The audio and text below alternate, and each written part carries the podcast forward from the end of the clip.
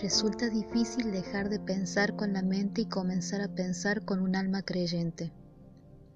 Muchas veces basamos que el triunfo solo proviene de tener entendimiento, probabilidades, herramientas, dinero para ejecutar acciones. La verdad es que cuando le entregas tu vida a Dios, lo increíble sucede.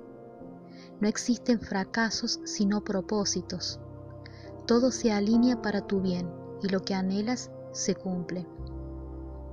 No temas en querer conseguir metas, aun cuando la gente te diga que están fuera de tu alcance.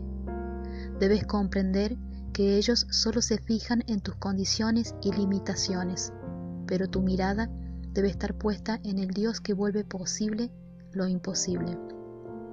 Porque todo el que ha nacido de Dios vence al mundo. Esta es la victoria que vence al mundo, nuestra fe. Primera de Juan 5:4